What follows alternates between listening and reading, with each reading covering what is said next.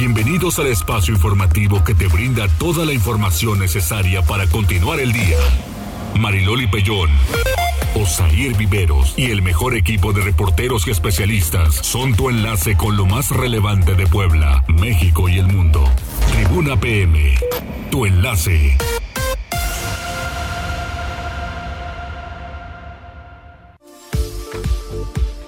¿Qué tal? Muy buenas tardes, un placer saludarles y pues miren, este día tampoco se repite. ¿Y qué creen? Hoy es, es una fecha importante, no se va a repetir. Ustedes pueden decir salud. 21 del 21 del 21 del 21. ¿Qué tal? ¿Se repite o no se repite? Claro que no.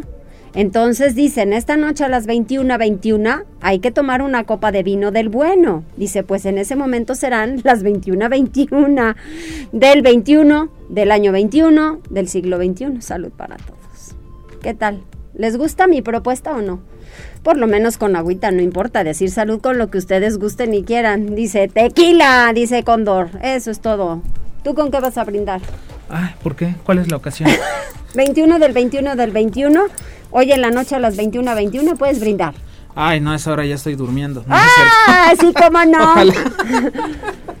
ojalá, ojalá. Mira, es que serán las 21 horas con 21 minutos del día 21, del año 21 del siglo 21. Salud, buenos deseos. Está bien. ¿Verdad? ¿Te parece? Mm, el vino está bien y si no, una cerveza. Ah, mira, pues con quiera hasta tequila. Mm, ¿Será? también, también, sí. ¿También se puede prestar? ¿Tú, Arturo, con qué quieres brindar? Con una cerveza, Loli. ¿Una cervecita? Órale, muy bien. Apenas es martes y ya estamos pensando en beber. ¿Tendremos problemas? No, yo creo que nada más es porque despejes la mente en otra cosa. ¿A poco no? Pues muy buenas tardes a todos ustedes, saludos en cabina y mientras tanto, pues también, Osair, ¿cómo te va? Bien, bien, bien, Mariloli. Muy buenas tardes a ti, a nuestros amigos del auditorio. Bueno, pues que nos acompañen de aquí hasta las 3 de la tarde, que tenemos bastante información. Además, ya sabe que es martes, vamos a platicar con el secretario de Salud sí. sobre todo este tema de la pandemia. Mucha gente, bueno, pues seguramente todavía tiene algunas dudas. El día de ayer que se anunció la jornada de vacunación para 104 municipios, pues mucha gente empezó a preguntar, ¿ya le toca a la ciudad de Puebla? ¿Ya le toca a la, a la zona conurbada? No. Pero, a ver, o sea, sí, échenos la mano. Nosotros compartimos, pero tampoco somos ni el doctor, ni la guía personal. Si les compartimos, échense una leidita, no sean así, ¿no? Sí, claro. La verdad, o sea, oiga, ¿y está incluida zona conurbada? No, nada más lean cuáles son los municipios. Es muy fácil, por eso se los compartimos para que no tengan duda. Sí les vamos ayudando, pero de repente este pues hay varias cosas que que pues son esenciales, que chequemos. Sí, sí, y, bueno, este digo, afortunadamente los números van van bajando.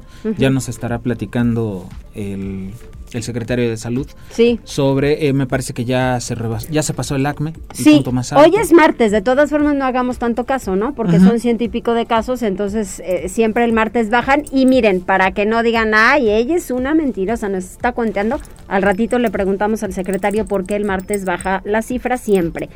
Por cierto, hay un tuit de Santiago Nieto con aquello que ahora a todo mundo quieren agarrar tú, de repente de un momento a otro y los famosos también. Pues mira, agradezco al secretario, ah, pues de, no, de varios asuntos, porque Santiago Nieto dice, agradezco al secretario de Gobernación, Adán Augusto, la reunión de trabajo que tuvimos esta mañana, abordamos temas relacionados con el combate a la corrupción y al lavado de dinero.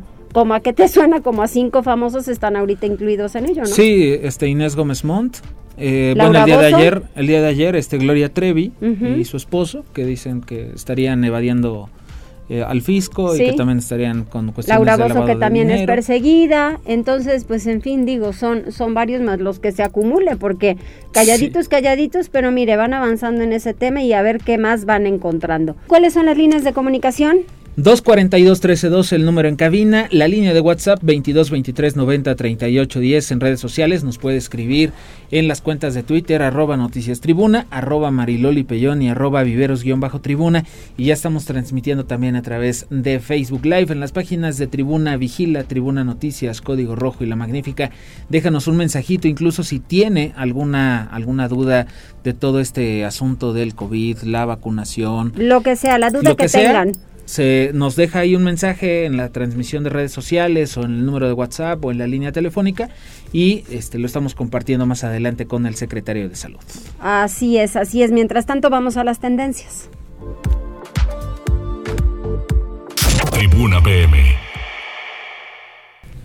¿Qué pasó Arturo? Hola Mariloli Osair, buenas tardes. Pues para complementar lo que comentaban en el caso de Gloria Trevi, pues eh, justamente la unidad de inteligencia financiera, pues prácticamente va por ellos, por Gloria Trevi y su esposo Armando Gómez Martínez, por la presunta evasión de más de 400 millones de pesos por motivo de evasión al fisco, es decir, no pagaron sus impuestos.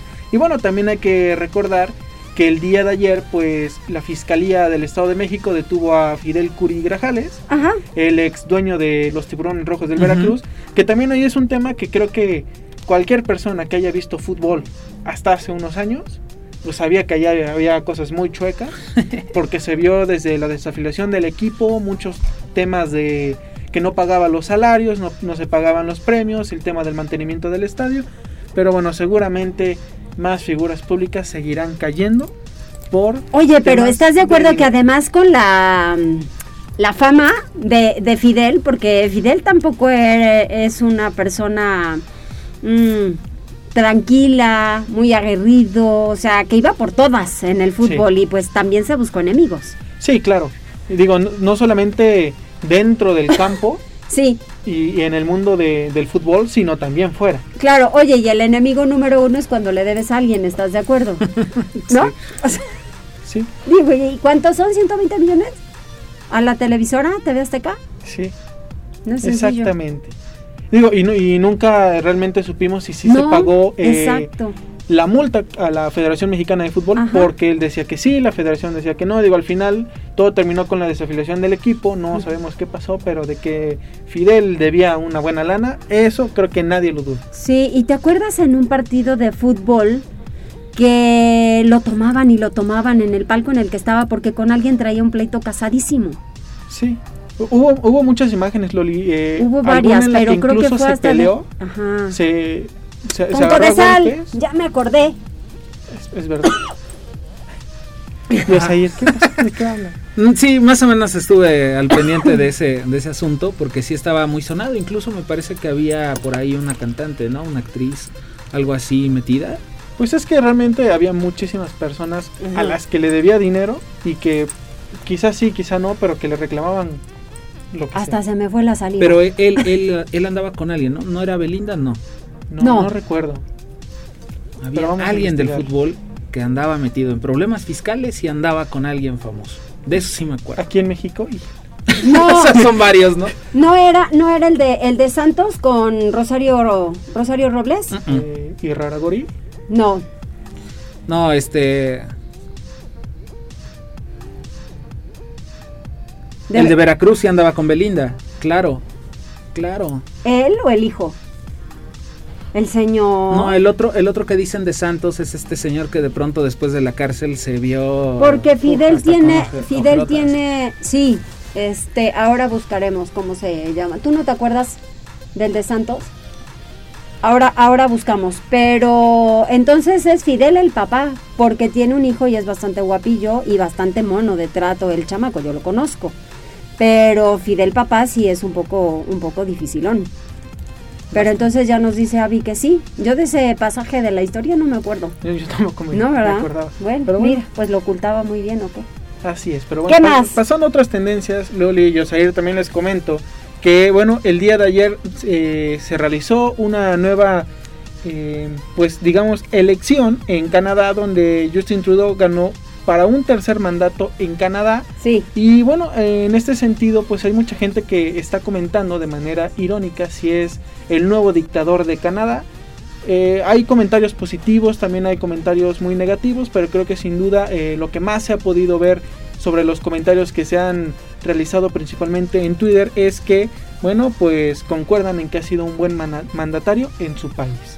Y bueno, pasando a otras noticias y que esta vez tienen que ver con el tema del coronavirus en nuestro país, pues esta mañana el canciller Marcelo Ebrard anunció que llegaron a México 1.750.000 dosis de la vacuna moderna procedentes de Estados Unidos y bueno, con esto eh, continúa la llegada del biótico para vacunar contra la COVID-19. Aún no se anuncia si todas estas vacunas se destinarán para México o si también formarán parte del acuerdo que al que llegaron los países de, América en la cumbre de la CELAC, en la cual bueno pues anunció que se llegó a un acuerdo para la distribución de vacunas, entonces será más adelante cuando finalmente se anuncie. Y bueno también continuando con este tema de la COVID-19 en nuestro país, justamente durante la mañanera, el subsecretario de Salud, Hugo López Gatel, eh, señalaba que en México ya se han registrado casos de la variante MU o MU de la COVID, pero que no está clasificada de preocupación, solamente es de interés y que no existe evidencia científica sobre que sea más transmisible ni más virulenta. Claro que la lluvia de comentarios negativos y de críticas pues le han caído duro, pero bueno, eso es lo que comentaba el subsecretario de salud. Y ya para finalizar, y yéndonos a otro tema, esta vez en el ámbito tecnológico. Ya habíamos visto que hace algún tiempo, pues Netflix, eh, específicamente en 2019, Netflix había anunciado el fin del mes gratis. Antes de que te suscribieras, digamos, de este periodo de prueba. Razón que pues le generó muchas críticas al servicio de streaming. Sin embargo, eh, ha comenzado a funcionar en Kenia una nueva modalidad, la cual pues te da Netflix de manera gratuita. ¿Cuál es ahí, digamos, el truco? Que únicamente se tiene acceso a un cuarto del catálogo total de la compañía. Y bueno, lo que buscaría Netflix con esta nueva modalidad que solamente aplica para smartphones Android es tener más suscriptores. Oh. hay que recordar que eh, con la última actualización de suscriptores a servicios de streaming, pues Netflix había perdido terreno respecto a la brecha que tenía con Disney Plus. Pero bueno, veamos si esta nueva modalidad llega a nuestro país o si solamente se concentrarán en mercados específicos para aumentar su cuota de suscriptores. Muy bien. Y bueno, hasta aquí las tendencias, que tengan excelente tarde. Oye, es Carlos Ahumada. Carlos Ahumada, claro. Ajá, con Rosario Robles. Pero este pequeño, pues ya lo estás buscando y tú no encuentras. Sí, eh, bueno, este, a Curi ahorita estoy viendo todas las, eh, bueno, los escándalos que le están eh, manejando. Hay algunas imágenes de él con, con Belinda, pero te digo, algo, algo turbio andaba por ahí. Pero bueno, Carlos Ahumada no era de Santos, era de León. No, si era el escándalo en Santos. Sí, sí, Santos también fue dueño de, León. Sí, bueno, cuando tuvo el escándalo. Fue en Santos. Fue en Santos. Ajá, con Rosario Robles. a ese sí le fue como en feria. Hombre, sí, claro. Y a ella no me digas tú. Muy bien. Gracias, Arturo. Sí, una excelente tarde. Igualmente. Tribuna PM. Lucía López, vamos a las calles de Puebla. Adelante. Hola, muy buena tarde y los saludo con mucho gusto y a todo el amable auditorio de Tribuna PM. Desde las instalaciones de la Secretaría de Seguridad Ciudadana compartimos el reporte vial en este martes encontrarán tránsito fluido en Boulevard Norte desde la 18 Poniente hasta la calle Héroe de Nacosari y sobre Boulevard Municipio Libre entre la prolongación de la 14 Sur y la Avenida Nacional. Además, hay buen avance sobre la 31 Poniente desde la 16 de septiembre hasta la 29 Sur. Por otra parte, tomen sus precauciones ya que se presenta carga vial en circuito Juan Pablo II entre la 27 Sur y Boulevard Atlisco y sobre la 25 Sur desde la Avenida Juárez hasta la 19 Poniente. Además, hay carga vehicular sobre la 11 Sur, entre la 17 Poniente y la 33 Poniente. Amigos del auditorio, hasta aquí el reporte vial y no olviden mantenerse informados a través de nuestras cuentas oficiales en Facebook, Twitter e Instagram. A todos nuestros amigos de Tribuna PM, que tengan una excelente tarde. Muchísimas gracias, Uciel. Hasta mañana. Hasta mañana, seguimos.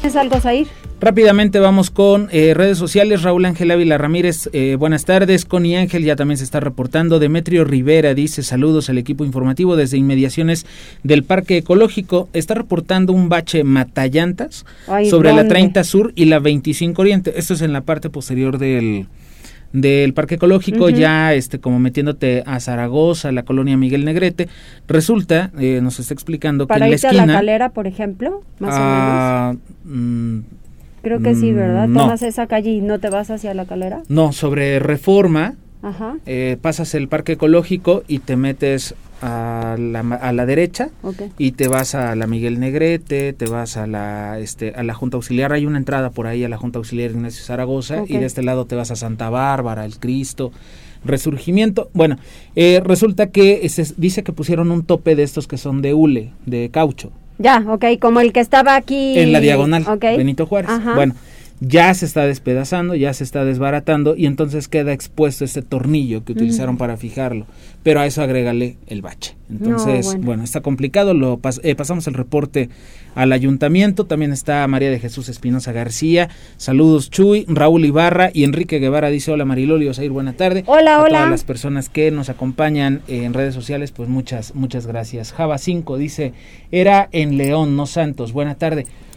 Mm, lo que encontramos del escándalo es Santos con Rosario Robles. Ajá. Sí, eh, digo, es que a lo mejor coincide con la fecha cuando eh, Carlos Ahumada era propietario de León, porque después fue propietario de Santos. De, ok, ok, ok fue un periodo en el que le tocó a los dos equipos. A ver si Neto nos está este, escuchando. Miren, ya ven, ya ven, como siempre, este, Pero sí les sumamos lluvia de ideas, ¿no? Lluvia de ideas, eso nos encanta. A mí me encanta trabajar así, lluvia de ideas y todos sumamos. Pero bueno, yo sí me acordaba que decían muchos santos, santos, santos, pero bueno y los Santos no lo ayudaron. Vamos con Liliana Tecpanecatl. Así es, el gobernador revela que se han detectado dos oquedades más en la zona del socavón en Zacatepec y me parece que eh, pues este perímetro de seguridad, Liliana, lo van a ampliar. ¿Cómo estás? Buena tarde. Buenas tardes, Osair, te saludo con gusto igual que al auditorio. La Secretaría de Gobernación y la de Medio Ambiente analizarán la necesidad de ampliar el perímetro de seguridad del socavón en Santa María Zacatepec luego de que un segundo estudio realizado en la zona revelara la existencia de dos oquedades más en el subsuelo. Esto lo informó el gobernador Miguel Barbosa Huerta. Aclaró que las oquedades todavía no han derivado en la generación de nuevos hundimientos, sin embargo es un hecho que ello podría ocurrir, por lo tanto, se buscará resguardar la zona en donde están ubicados a fin de anticiparse a cualquier riesgo. Detalló que uno de estos fenómenos se encuentra dentro del área de vigilancia, mientras que la segunda oquedad de dimensiones mayores se encuentra en la misma zona, pero fuera del perímetro de resguardo. Escuchen. Una, una oquedad menor que está dentro del perímetro resguardado y una oquedad mayor que está fuera del perímetro. Entonces le pedí yo a la secretaria de Medio Ambiente profundizara en ese estudio para que en todo caso ampliáramos el perímetro de resguardo y no representara ningún riesgo. No están los hoyos, ¿eh? O sea, no crean, cuando me refiero a quedar, no es que estén ya los hoyos ahí hechos, no, es que están ya detectados que pueden ocurrir. Dijo que una vez que se cuente con más elementos sobre esta situación, se buscará un acercamiento con los ejidatarios de la zona, que deberá ser protegida a fin de evitar malos entendidos y que algunos actores políticos se aprovechen de la situación difundiendo rumores sobre que el Estado pretende adueñarse de las tierras para desarrollar algún proyecto urbano.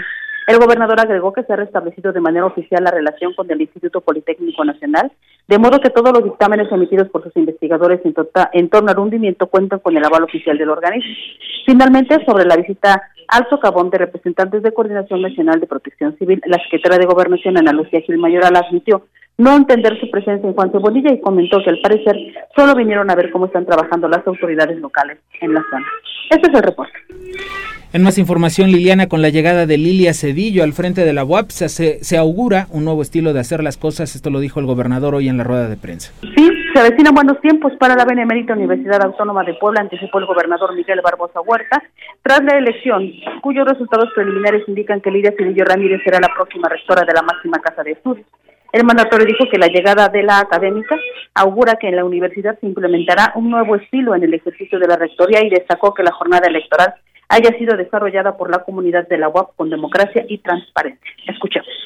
Celebro que la comunidad universitaria haya desahogado el proceso electivo de la nueva rectoría de manera democrática, de manera transparente. Se auguran buenos tiempos para la universidad y se augura que se tenga la universidad un nuevo estilo en el ejercicio de la rectoría. Celebro que alguien con el perfil de la doctora Cedillo sea quien pudiera encabezar la rectoría.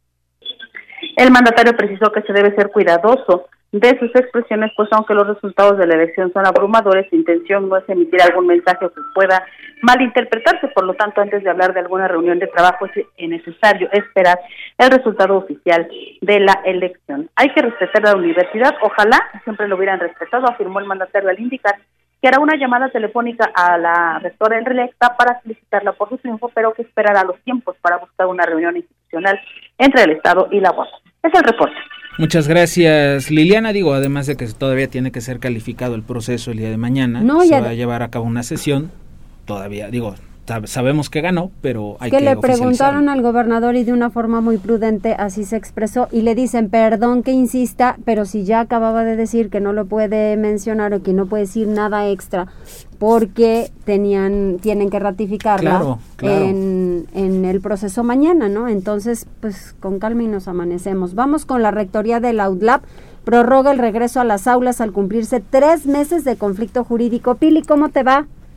¿Qué tal? Muy bien, Mariloli, muy buenas tardes. Pues sí, fíjate que el tema de la Universidad de las Américas pues sigue su curso y está por cumplir tres meses de este conflicto, pues que mantiene cerrada a esta institución y que bueno, pues tú sabes, se han hecho pues todas las gestiones posibles para que se destrabe, pero pues los conflictos siguen en los juzgados en la Ciudad de México y aquí en Puebla por lo que, bueno, pues la rectoría temporal que se tiene en la Universidad de las Américas eh, tenía previsto iniciar clases presenciales ya para este mes.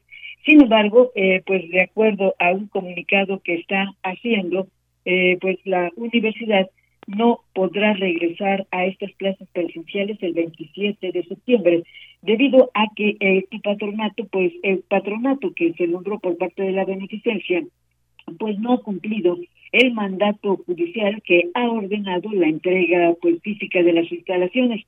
Por eso la rectora interina Cecilia Anaya Berrios pues eh, ha informado a través de un comunicado que bueno pues seguirán en la modalidad en línea para todos los cursos de este periodo de otoño 2021. Este comunicado pues indica que el personal administrativo y sindicalizado pues ha quedado condicionado hasta que se tenga el control de las instalaciones y se puedan aplicar pues las medidas sanitarias. El regreso a clases presenciales se tenía, te repito, previsto para el día 27 de septiembre, pero pues debido a, a la situación y al conflicto que está atorado en los juzgados en la Ciudad de México, el patronato de la Fundación Jenkins pues decidió prorrogar esta temporada y esta fecha. El reporte, Mariloli. Estaremos esperando para que haya mejores tiempos para la Universidad de las Américas. Vamos con Gisela. Así es, cada 5.5 días en Puebla, capital, una mujer es asesinada por razones de género y de manera violenta, cifras de verdad preocupantes. Gisela, buena tarde. Así es, Osair, te saludo con mucho gusto, igual que a nuestros amigos del auditorio, y te comento que la titular de la Secretaría para la Igualdad Sustantiva de Género Municipal, Norma Estela Pimentel Méndez, dio a conocer que en el estado de Puebla se registraron 66 feminicidios durante 2020, 12 de ellos en la capital poblana.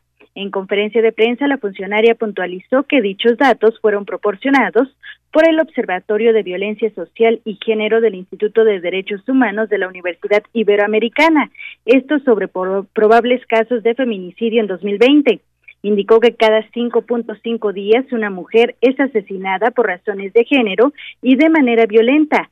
Del total de casos, 26 fueron íntimos, es decir, personas cercanas a las víctimas.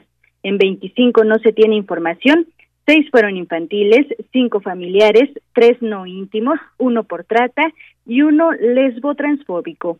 Ahondó que el grupo de edad atacado con mayor frecuencia es de 18 a 29 años de edad, seguido de 30 a 39, y en aquellos casos donde se contó con información, se conoció la ocupación de las víctimas, cinco trabajadores de servicios, dos funcionarias públicas, tres profesionistas, tres estudiantes, dos desempleadas y dos amas de casa.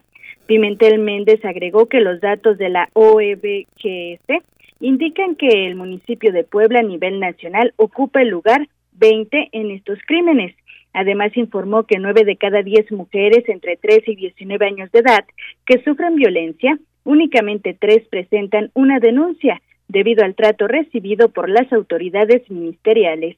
Escuchemos parte de lo que mencionaba que en nuestro estado, cada día, cada 5.5 días, una mujer pierde la vida, es asesinada, es desafortunadamente una condición de un posible homicidio doloso culposo o feminicidio lo que le priva de la vida. Y bueno, en estas modalidades delictivas de feminicidio, este instituto reporta 66 casos, de los cuales 26 fueron dados por relaciones íntimas de personas sumamente cercanas a la víctima. Por ello presentó las distintas campañas contra la violencia que están implementando en la capital poblana, entre ellos promoción del derecho al acceso a una vida libre de violencia y no revictimización de las mujeres en situación de violencia. Este es el reporte, Osair.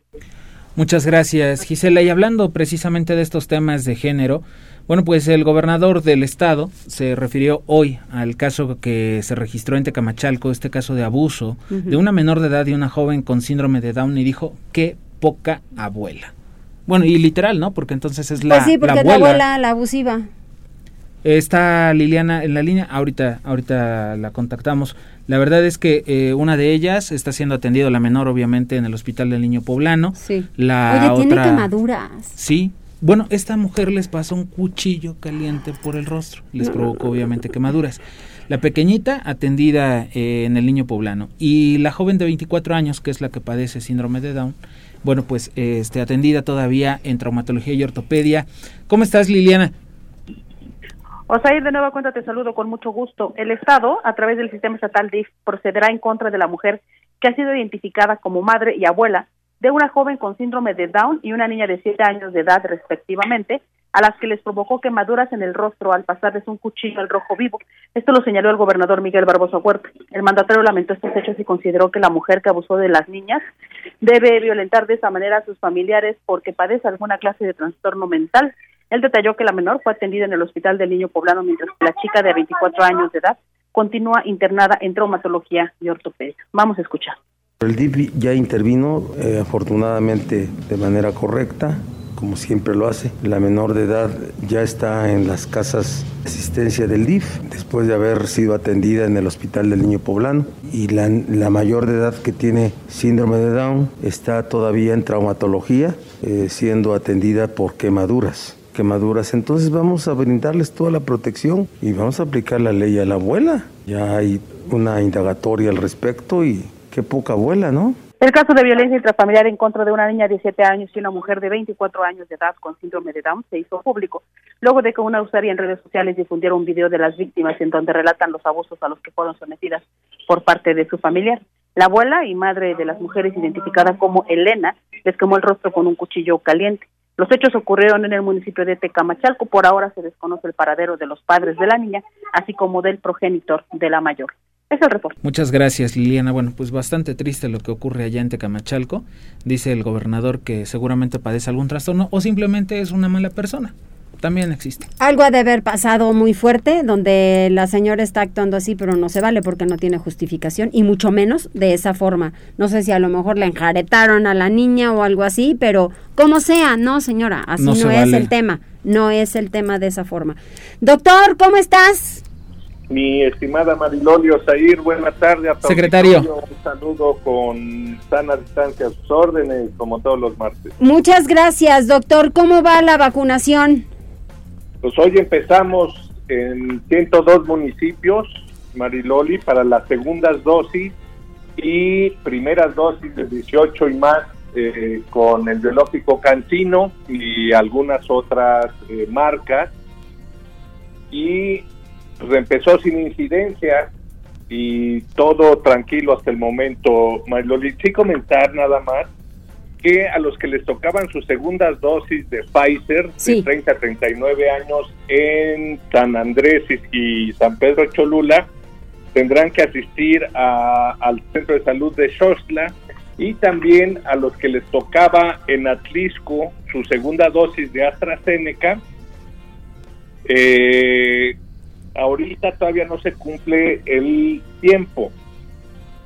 Entonces, eh, porque se está confundiendo la gente pensando en que ya les toca su segunda dosis de Astra, pero todavía no, ¿ok? Entonces, para que no se confunda la gente.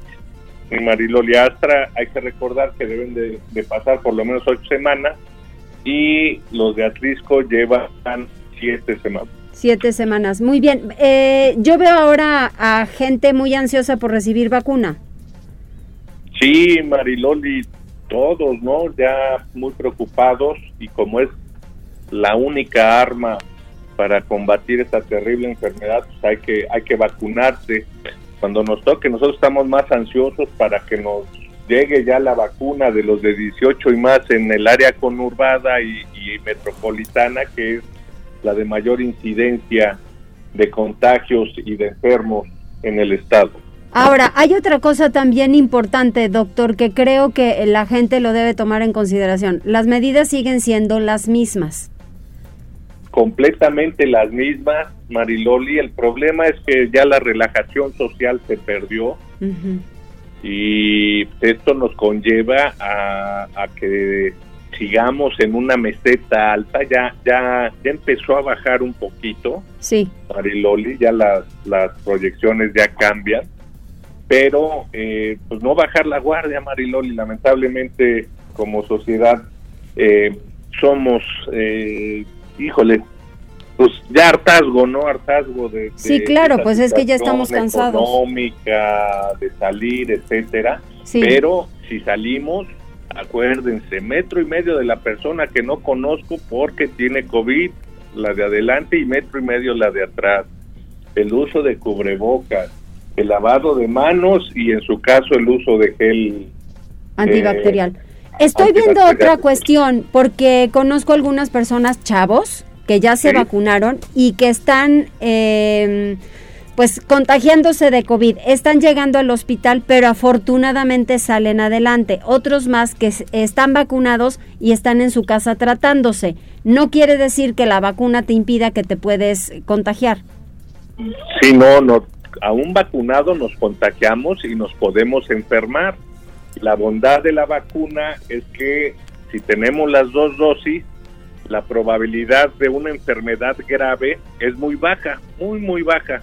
Estamos hablando que es alrededor del 3% en la mayoría de las marcas de vacuna. Sí. De padecer ya vacunado una enfermedad grave. Entonces, generalmente los vacunados, si nos da, nos sentimos cansados, como un cuadro gripal, nos da fiebre, nos poncha dos, tres días, pero salimos adelante.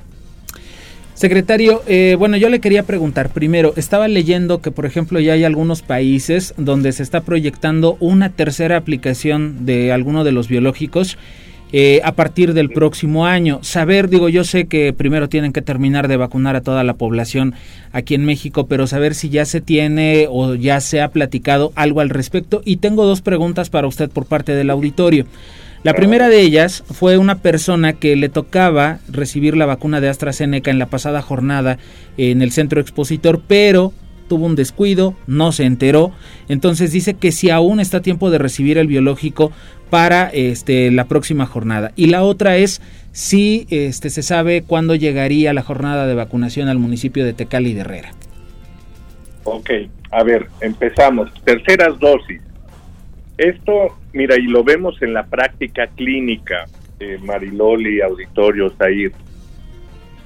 Las personas diabéticas, todas las personas que utilizan como tratamientos de alguna otra enfermedad inmunosupresores, los eh, los que han recibido un trasplante, los que tienen lupus eritematoso, artritis reumatoide, lo que estamos viendo es que a ellos, aún con la segunda dosis, les da la enfermedad y les da grave.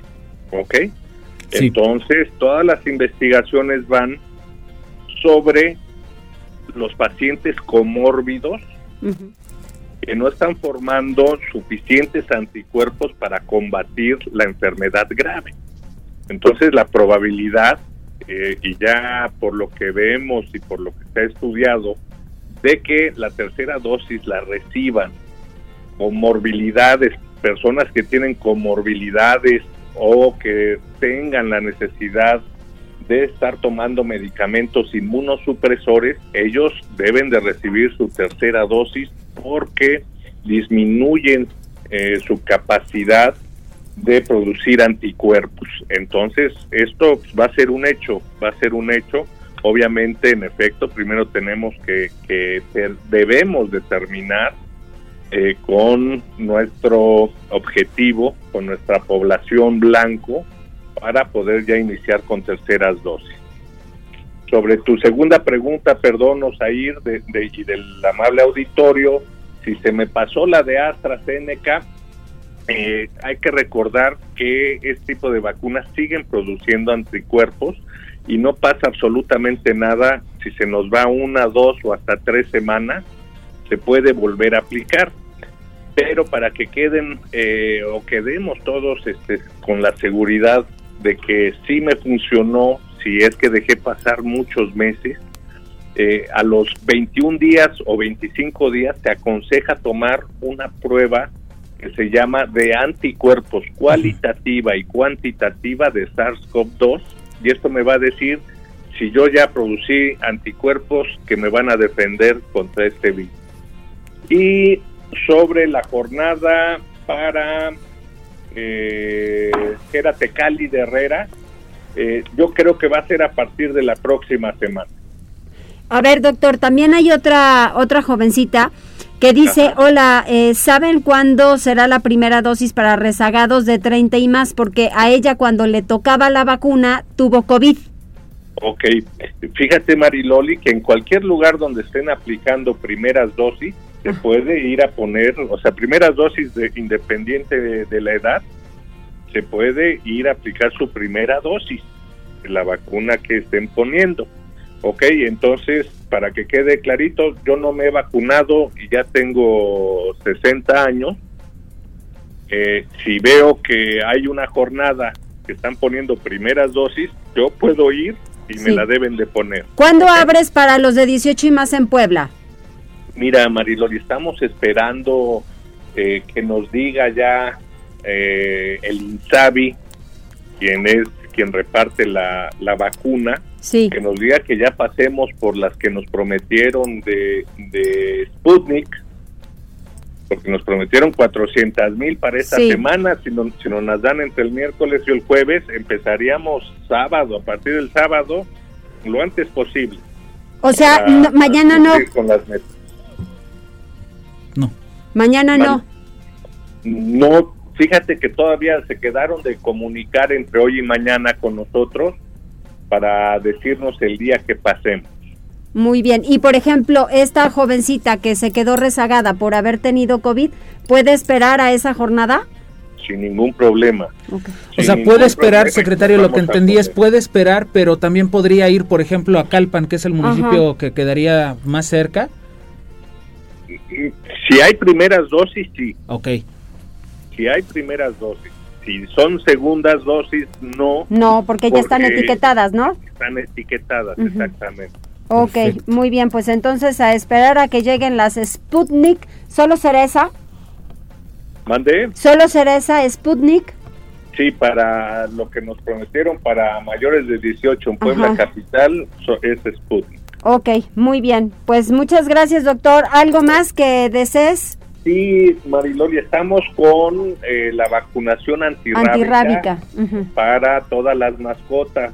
Por favor, llévenlas a, cualquier centro de salud para que les apliquen eh, su, su antirrábica a todos los perritos, gatos y, y, ya. Muy bien. Muchas gracias, doctor. Para servirles, mi Mariloli, mi Abrazo, secretario, que tenga buena tarde. Un abrazo con muchísima sana distancia. Así es, gracias, doctor. Pendientes, igualmente, hasta luego.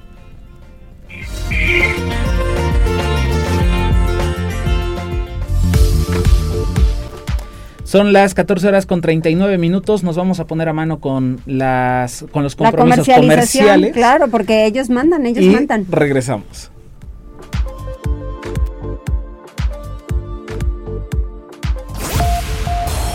Enlázate con nosotros. Arroba Noticias Tribuna en Twitter y Tribuna Noticias en Facebook. Ya volvemos con Tribuna PM. Oigan, pues, ¿qué creen? Que la tecnología... Como siempre. Promete, pero no cumple. Sí, o sea, nos vamos a la pausa comercial y ¿qué creen? No hay comerciales, no, sí hay comerciales. No, sí hay comerciales, lo que pasa es que este, hubo un problemilla ahí de algo de la tecnología de la computadora, pero pues ustedes ¿cómo dicen que no cunda el pánico? Sí, sí, sí. La reinician y eso es todo. Vamos con Liliana. Las lluvias provocaron un hundimiento en Chietla, pero también hay derrumbes al interior del estado, Liliana. Efectivamente, Osair, de nueva cuenta lo saludo con gusto. Las intensas lluvias de las últimas horas en el interior del estado provocaron el hundimiento de la carretera que lleva a Chietla en el kilómetro 9 más 500. Esto lo reveló la secretaria de Gobernación Ana Lucía Gil Mayoral este martes al ofrecer el reporte sobre los estragos que las lluvias han provocado al interior del estado. Detalló que el hundimiento ocurrió en un solo carril y trabajadores de protección civil realizaron acciones provisionales de relleno para evitar algún accidente. Vamos a escuchar lo que explicaba. Comentar, ir que, bueno, pues en tanto que en el municipio de Jicotepec se registró un derrumbe en la carretera de México-Tuxpan a la altura de la localidad del Soquital, bueno, pues ahí el camino ya ha sido abierto a la circulación, mientras que en Pantepec, en donde se habían presentado un par de derrumbes más, ya fue posible restablecer la comunicación. En Tlachichuca finalizó la funcionaria, en donde hace dos semanas, hay que recordar, las lluvias provocaron la caída de un puente, la Secretaría de Infraestructura trabaja en distintas acciones para garantizar el paso seguro de los habitantes. Es la información. Muchas gracias, muchas gracias, Liliana.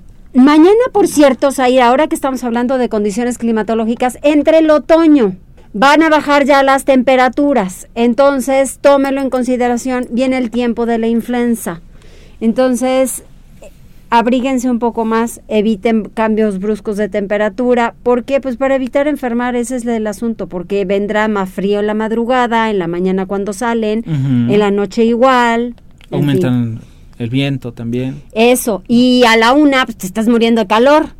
¿Estás de acuerdo? Entonces son esos cambios bruscos de temperatura a los cuales debemos tenerle mucho cuidado. Oye, eh, sobre este tope que nos estaban comentando y el bache en la zona del Parque Ecológico, sí. ya este, pasamos el reporte con la Secretaría de Infraestructura Municipal y la del Estado está informando que, este, bueno, pues están haciendo trabajos para tapar baches en las laterales de la autopista México-Puebla y además mañana la dependencia va a iniciar con trabajos de reconstrucción y conservación en la recta Cholula le hace falta, digo, para que lo tome en cuenta, porque a ver cómo se pone la situación con el tráfico en las mañanas y durante el tiempo que se estén llevando a cabo estos trabajos. Vamos con Pili Bravo, porque entonces en la Sierra Norte y en la Mixteca ya movilizaron maquinaria de nueva cuenta por nuevos derrumbes y por deslizamientos de, de cerros que están bloqueando caminos, Pili.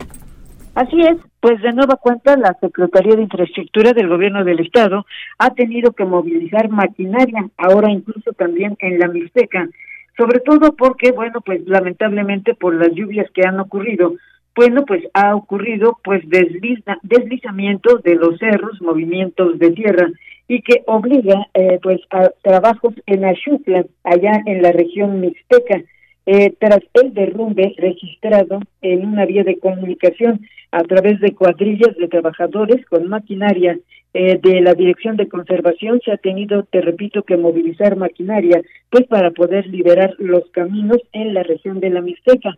Pero por otro lado también en la Sierra Norte continúan los deslizamientos de tierra. Hay que recordar que la carretera intermixteca cada año pues sufre este tipo de fenómenos y continuamente mientras eh, cubren por un lado y cubren los los eh, hoyos que se generan bueno pues mientras eso ocurre en otro tramo eh, suele ocurrir en la región de la cumbre también se ha tenido que movilizar maquinaria para poder liberar algunos tramos que se vieron afectados por las lluvias de los últimos tres días. Así que bueno, pues entonces la maquinaria de la Secretaría de Infraestructura habrá de quedarse en la zona con el objetivo pues de atender estas emergencias se calcula que a la fecha han tenido que liberar al menos 53 caminos y tramos carreteros de toda la entidad. El reporte. Pili. Sí. Vendrán, vendrá, fíjate que un poco de mayor complicación con las lluvias que se avecinen aún cuando ya están haciendo trabajos, desde luego, en diferentes eh, caminos en donde hay derrumbes, ¿no? Sí, claro, porque además está advirtiendo la Comisión de el Agua que las lluvias pues se prolongarían hasta el mes de noviembre, ¿no? Entonces, bueno, pues sí, seguramente eh, pues será necesario seguir movilizando maquinaria y además realizar inversiones porque por lo general los ayuntamientos pues además de no contar con los recursos económicos, tampoco tienen la maquinaria para poder liberar los caminos o bien reconstruir las carreteras te repito, en la Sierra Norte pues es la constante, porque pues ha sido un tiempo muy, muy lluvioso. Los municipios más afectados hasta el momento, pues ya sabemos, son Jicotepec, Huauchinango, la región de Chignahuapan y todo lo que comprende la, esta carretera intermixteca que tú sabes va de la Sierra Norte hacia la Sierra Oriental y por lo general pues siempre hay derrumbes y queda maltratada. No ha habido gobierno que no realice trabajos y que al año siguiente que tengan que volver a efectuar. Oye, y también pues ya comenzarán los frentes fríos. Hoy es mejor que te tapes, mi querida Mariloli, por la noche, que saques tu abrigo, de preferencia tu bufanda, porque eh, pues fíjate que el Servicio Meteorológico Nacional está informando que hoy ingresó el primer frente frío de la temporada 21-22 sobre territorio de México. Esto es lo que es el reporte de Conagua. Escuchemos. Conagua, este día el ingreso del primer frente frío de la temporada sobre el norte y noreste de México interaccionará con un canal de baja presión en el noreste y oriente del territorio nacional, originando lluvias de fuertes a puntuales muy fuertes, descargas eléctricas y posible caída de granizo en las regiones mencionadas. Por lo que, pues te recomiendo que te digo, te saques el abrigo, la chamarra y pues de paso la, la bufanda porque eh, pues estos frentes fríos serán 54 que irán de este 21 de septiembre seguramente hasta el 15 de mayo del 2022 se dio a conocer que en este primer frente frío irá acompañado, eh, pues como ya se dijo, con un canal de baja presión y que habrá de provocar lluvias eh, muy fuertes en el norte y fuertes en el centro, pues que incluye a Puebla, por lo que, bueno, pues la temperatura estará bajando. Ah, también advierte que por lo que resta de septiembre, octubre y noviembre, se debe tener en cuenta que la temporada de ciclones tropicales culminará hasta noviembre, por lo que estos sistemas pues pueden interaccionar y bueno, pues esto tendrá la sensación todavía de mayor, de bajas temperaturas. Pues así las cosas, mi querida Maridol. Pues sí, hay que cuidarnos, sobre todo por las bajas temperaturas que se registran, hay que evitar enfermar. Muchas gracias, Pili. Hasta luego, Maridol, buenas tardes. Buenas tardes. Oye, fíjate que Agua de Puebla está reportando que por tener una conexión clandestina, el día de hoy suspendió los servicios de agua potable y drenaje a la Universidad Unilomas esta institución adeuda pues poquito. Digo, la verdad es que incluso si hacemos una vaquita aquí podríamos pagar, ayudarles a pagar esa deuda, dos millones de pesos, nada más. Ah, nada más. Sí, ahora el problema es que los alumnos pues ya están en clases presenciales y el asunto es, ¿y la higiene? En plena pandemia, ¿dónde se van a lavar las manos? ¿Con qué, mejor dicho? Igual en dónde hay, pero no con qué. Exactamente. Mira, vamos rápidamente mientras recuperamos el sistema con Daniel Jacome porque se registró una intensa movilización de cuerpos de emergencia en Tetela de Ocampo. ¿Por qué? Bueno, pues porque se registró una fuga de gas LP. Este martes fue reportada la presencia de una fuga de gas en inmediaciones de la carretera Cuautempan a la altura de la empresa Sonigas en el municipio de Tetela de Ocampo. Aproximadamente a las 7 horas de hoy, pobladores de la zona dieron aviso a las autoridades tras percibir un intenso olor a combustible, por lo que al lugar arribaron los servicios de emergencia. Una vez en el sitio, elementos de protección civil realizaron una inspección y corroboraron que la causa fue una fuga en la manguera de una pipa que estaba siendo abastecida en la empresa mencionada. Tras una hora de trabajo, la fuga fue controlada sin mayor novedad. Cabe destacar que vecinos de la zona aseguraron que ya se han reportado percances de esa naturaleza, por lo que pidieron mayor seguridad en los procesos que lleva a cabo la gasera. Pues ahí está Dani. En más información, un sujeto que presuntamente estuvo involucrado en esta balacera que se registró la semana pasada en Tlaltenango, bueno, pues va a ser procesado. Vinculan a proceso a uno de los cuatro detenidos tras el enfrentamiento entre agentes ministeriales y delincuentes registrado en el municipio de Tlaltenango. Durante audiencia, el juez de control calificó como legal la detención del presunto delincuente y le impuso la medida cautelar de prisión preventiva oficiosa por la posible comisión de los delitos de robo de vehículo agravado, delitos cometidos contra funcionarios públicos y homicidio en grado de tentativa. Asimismo, se concedieron tres meses para la investigación complementaria, mismos en los que el sujeto estará dentro de un cerezo. Es necesario recordar que el pasado viernes se registró una balacera entre agentes de la Fiscalía General del Estado y seis presuntos integrantes de una banda dedicada al robo de vehículos con violencia, misma que dejó como saldo un criminal muerto, tres lesionados, un detenido y uno más que logró darse a la fuga. Por lo anterior, el trío de posibles delincuentes permanecen hospitalizados y a la espera de continuar con su proceso legal. Y ya para terminar con el reporte de Daniel Jacome, con más de 10 mil pesos de dinero falso, fue detenido un sujeto por parte de la Policía Municipal aquí en Puebla Capital.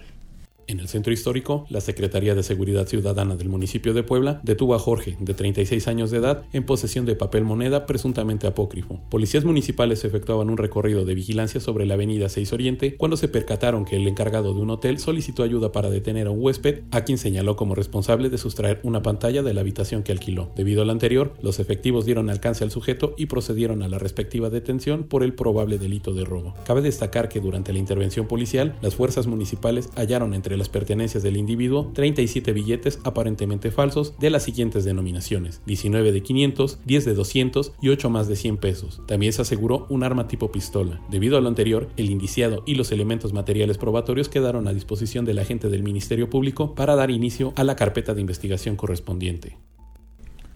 Pues ahí está la información Pues con vaya Daniel casos, ¿no? Sí, Caray. Este sí hemos tenido unos reportes de Dani medio complicados. bastante, bastante. Son las 14 horas con 53 minutos. ¿Te parece si vamos con la información de Ernesto Romero? Exacto, vamos con los deportes. Adelante, Neto. ¿Qué tal Mariloli? ¿Qué tal Osair? Muy buenas tardes. Buenas tardes a todo el auditorio. Vamos rápidamente con la información deportiva y comenzamos precisamente con información del Club Puebla, quien ayer presentó un nuevo servicio enfocado a la afición y es que bajo el nombre de Franja Play, una plataforma que estará ofreciendo videos de todas las categorías del equipo, así como la transmisión de los partidos de los mismos de categorías infantiles. Y es que fue a través de un comunicado cuando la franja señaló que será un total de 250 contenidos para los enfranjados y la suscripción tendrá un costo de 39 pesos al mes o, si lo prefieren, 390 por todo el año. Asimismo, el comunicado destaca que el servicio puede ser adquirido en cualquier parte del mundo, esto para hacer que la afición también fuera del país esté al pendiente del equipo. Y es que la plataforma estará disponible en los sistemas Android, iOS, Smart TV y desde luego en el sitio oficial francaplay.com, en algo que sin duda alguna estará innovando la forma de ver los contenidos que realiza el conjunto camotero que ya en el aspecto deportivo pues arranca su preparación de cara a lo que será el partido el próximo viernes cuando le esté dando la bienvenida al actual campeón del fútbol mexicano el conjunto de Cruz Azul en partido que se llevará a cabo a partir de las 7 de la noche en el inmueble del Estadio Cuauhtémoc partido donde el conjunto blanquiazul pues buscará regresar a la senda de la victoria. Ya son tres partidos consecutivos sin conocer la derrota, pero pues queda ese sabor amargo de dejar escapar el triunfo ante el conjunto de San Luis y recientemente frente al Santos, prácticamente cediendo la unidad en los tiempos de descuento. No estará disponible Israel Reyes, quien resultó expulsado en el último compromiso precisamente ante el equipo de la comarca lagunera, así que el cuerpo técnico pues estará haciendo modificaciones de cara a este compromiso frente a un equipo de Cruz Azul que viene de caer eliminado en Liga de Campeones de CONCACAF en semifinales ante el conjunto de Monterrey, pero se recuperó ligeramente frente a Querétaro el último fin de semana como local con una victoria por marcador de dos goles a cero. Por cierto, hoy como parte de la fecha número 14 de la apertura 2021, el conjunto de Juárez estará recibiendo en su casa el Atlético de San Luis en partido adelantado que se llevará a cabo a partir de las nueve de la noche, tiempo del centro de México. Y es que los Bravos han ido de menos a más. Hay que recordar que vencieron al conjunto de León de manera sorprendente este fin de semana, siendo su segunda victoria de forma consecutiva. Y es que el conjunto de Juárez, pues ya está en el puesto número 14 con ocho unidades y reciben a un conjunto de San Luis que también ha tenido mejoría en sus últimos compromisos y arribará a este compromiso con una victoria ante el equipo de Tijuana, que resultó por goleada gracias a la actuación por parte de Germán Berterame, quien ocupa el primer lugar en la tabla de goleadores. Por otra parte, en conferencia de prensa, el director deportivo de las Chivas, Ricardo Peláez, comentó que Marcelo Michel Leaño quedará como director técnico interino, esto después de la destitución de Víctor Manuel Bucetich. Y es que en el cuestionamiento del por qué fue despedido Bucetich a una semana del Clásico Nacional, comenta que ya no veía una evolución del equipo y que las decisiones no son tomadas por lo que se diga en redes sociales. En una de las preguntas se le cuestiona que si los jugadores recibirían algún tipo de sanción, ya que no han funcionado en distintas etapas. Hablamos de Cardoso, Tomás Boy, Luis Fernando Tena y ahora el caso de Víctor Manuel Bucetich. Descartando esa situación, señaló que seguirán buscando un perfil de técnico que sea bastante, bastante ofensivo y sobre todo que trabaje eh, bastante bien con los jóvenes, tomando en cuenta que Guadalajara pues sigue o seguirá apostando a la cantera mexicana. Por su parte, el equipo rival dio a conocer que la Oficina Fiscal de Filadelfia informó que ya tienen custodia a dos de los cuatro sospechosos por la muerte de Isidro Cortés el pasado 15 de septiembre. Y es que un asistente fiscal de distrito comunicó en conferencia de prensa que Omar Arce, de 32 años, y José Alberto Flores Huerta, de 33 años, pues han sido acusados de asesinato y otros cargos relacionados por el incidente ocurrido afuera de un establecimiento en el sur de Filadelfia. De igual forma, han emitido órdenes de aprehensión contra Osvaldo Willy Pedraza, de 34 años, y Víctor Pedraza González, de 32 años, también conocido como Víctor Hugo, quienes también son sospechosos por el asesinato de Cortés. Pumas dio a conocer la baja por parte del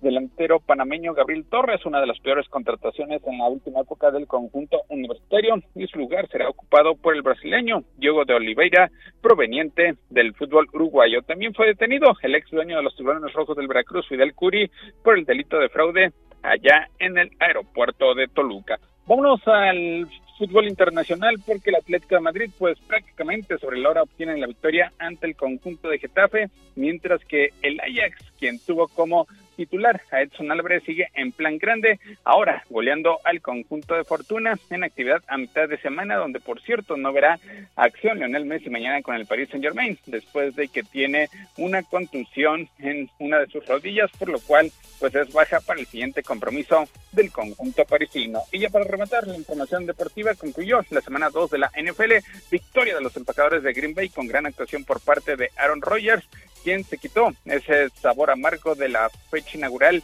en el descalabro que tuvieron ante los Santos de Nueva Orleans y regresaron a la senda de la victoria. Osair Marioli, hasta aquí la información deportiva. Oye, Neto. Sí. A ver, en la, en la mañana estaba, estaba analizando esto después de pues, la ida eh, de Bucetich, pero ¿A qué atribuyes tú la salida de Bucetich? A mí Bucetich se me hace bueno, se me hace una persona seria, se me hace eh, un buen analista del fútbol, pero problemas internos son o no, o le quedó grande el equipo, o grilla en el equipo, ¿a qué vas? Puede ser un poco de todo. El conjunto de Guadalajara ya no, ya no gustaba. Algo que a lo mejor pudo influir fue el hecho de que Guadalajara pues puso 30% de aforo en el partido ante Pachuca. Hubo presencia de directivos y pues la afición simplemente no, no asistió. Y es que los aficionados al conjunto tapatío pues han estado en contra del funcionamiento que ha tenido Víctor Manuel Bucetich, aunado a declaraciones que dio a la cadena TUDN recientemente donde señalaba que era más difícil jugar con elementos mexicanos cuando pues se sabe que Guadalajara de por vida ha jugado con elementos nacionales y pues así, así tienen que llevarla. Entonces los resultados, si bien ya no había conocido la derrota por lo menos en los últimos cuatro compromisos, el funcionamiento no, no era lo esperado. La victoria ante Pachuca yo creo que dejó poco satisfecho a los seguidores del rebaño sagrado y eso fue lo que obligó. Imagínate si hubiera permanecido Víctor Manuel Bucetich y queda o obtiene un buen resultado ante el América, pues prácticamente hubiera obligado a la dirigencia a dejarlo hasta el final del torneo. Eso sí, tienes toda la razón, pero qué difícil es, ¿verdad? Y además se nota cuando, por ejemplo, en un equipo los jugadores ya no quieren al entrenador. Como lo vimos con Briseño, cuando por pues, relevado y ni siquiera eh, se dirige a Víctor Manuel Bucetil, sino muestra su enojo, su enfado una vez que es relevado. Pues sí, eso es cierto. Muy bien, pues gracias Neto. Saludos, muy buenas tardes. Muy buenas tardes, pues ahí está. Comentarios deportivos que siempre nos gustan. El fútbol es pasión. ¿Qué mm. tienes? Mm. Mira, la verdad es que me gusta ver. está contento el muchacho. No, me gusta, me gusta ver el fútbol cuando es mundial. Y ya. en fuera. O sea, tú cada cuatro años. Sí, honestamente no, no me siento un fin de semana a ver ni un solo partido, no. Uy, yo hay veces que veo tres seguidos y voy tuiteando, qué cosa, ¿verdad? Ah. No, no puede, menos tres. Estamos como en maratón de series. Ándale, sí. Oye, eh, se comunicó Margarita Cuacuas desde Estados Unidos. Dice muy buenas tardes, Margarita. Hola, Margarita. Excelente día. Y Cosme Herrera, saludos, excelente martes, amigos. Muchas gracias. Gracias a todos ustedes, de verdad, gracias por su compañía. Todos los días que están ahí muy pendientes en las redes sociales o a donde nos toca. Así es, y bueno, ya de último momento, la Secretaría de Seguridad Pública está reportando la detención de un hombre en posesión ilegal de combustible. Le aseguraron 34 garrafas Nada más. con combustible presuntamente robado. Eh, se trata de Isidro, de 53 años, y fue asegurado en San Antonio, Mihuacán, que es junta auxiliar del municipio de Coronango. Así es, vamos a hacer una pausa, regresamos. Noticias, tendencias y más. Estamos de regreso. Tribuna PM, tu enlace.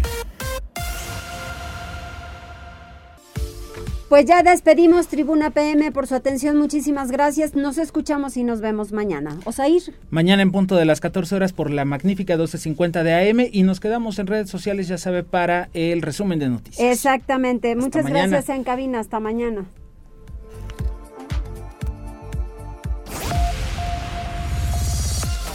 Gracias por enlazarte con nosotros. Seguimos informándote vía redes sociales. Arroba Noticias Tribuna y Tribuna Noticias en Facebook. Tribuna PM es un producto de Tribuna Comunicación. Fuerza en medios.